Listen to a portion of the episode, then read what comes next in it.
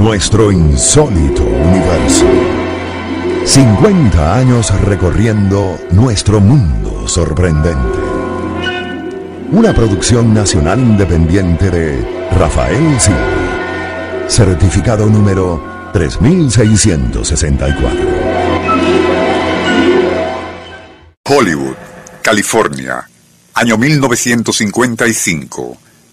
En un concurrido y muy de moda restaurante, frecuentado por famosos del cine, el gran actor británico Alec Guinness intenta sin éxito conseguir una mesa. Aun cuando goza de inmenso prestigio en su país y el resto de Europa, no es tomado en cuenta por el Metr. Casualmente se encontraba cenando en aquel restaurante el joven actor James Dean, desconocido para el público de ahora, pero un verdadero ídolo de multitudes por aquellos días. Y al ser notificado de que nada menos que Alec Guinness aguardaba pacientemente a ser atendido, de inmediato se levantó para invitarlo a que se sentara con él y unos amigos. Antes, sin embargo, insistió en mostrarle a Guinness su nuevo auto deportivo, y el inglés, más por cortesía que por otra cosa, aceptó salir a la puerta del establecimiento donde se encontraba un reluciente Porsche, recién adquirido por el juvenil actor. Ocurrió entonces algo realmente insólito. Al ver ese vehículo, el generalmente muy reservado Alec Guinness retrocedió y tomando a Tim por un brazo le dijo en voz tensa, Por favor, no lo manejes. Devuelve ese auto. Si no lo haces, dentro de una semana te matarás en él. El Circuito Éxitos presenta Nuestro insólito universo.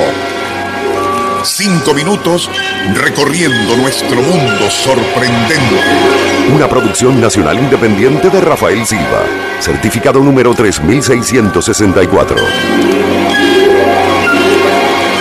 Tanto James Dean como sus acompañantes al principio pensaron que la dramática advertencia del veterano actor Alex Guinness era quizás algún tipo de chiste típicamente británico.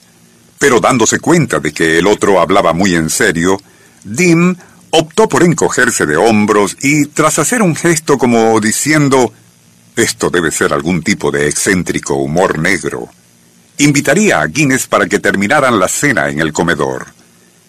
Justo una semana más tarde, el viernes 30 de septiembre de 1955, James Dean se dirigía desde Salinas hacia California en aquel mismo Porsche cuando inexplicablemente perdió el control del vehículo estrellándose.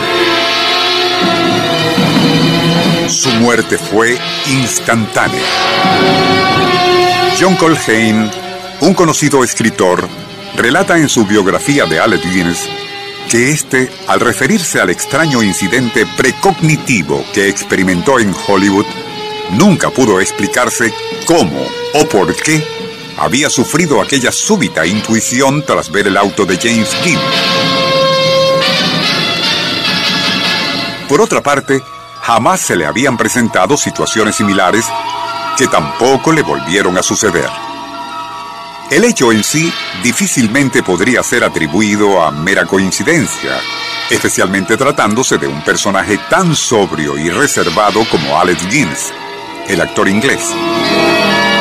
Arthur Kestler, de quien ya hemos hablado muchas veces en este programa, se ha referido en algunos de sus libros a esa inexplicable capacidad que poseen ciertas personas para intuir o presentir ciertos eventos. Fenómeno que tampoco es voluntario, sino que se presenta inesperadamente cuando menos se le espera.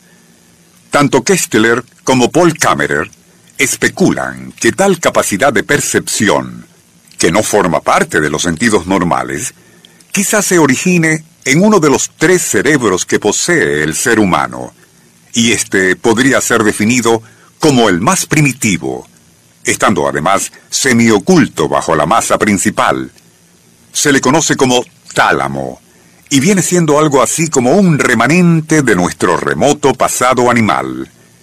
Es allí, en ese cerebro primitivo, donde se generan reacciones primarias, instintivas, como la agresividad o el sexo.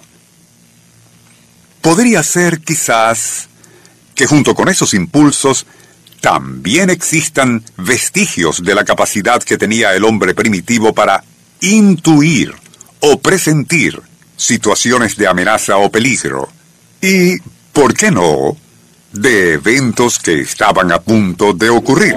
Nuestro insólito universo. Cinco minutos descubriendo nuestro mundo sorprendente. Nuestro insólito universo.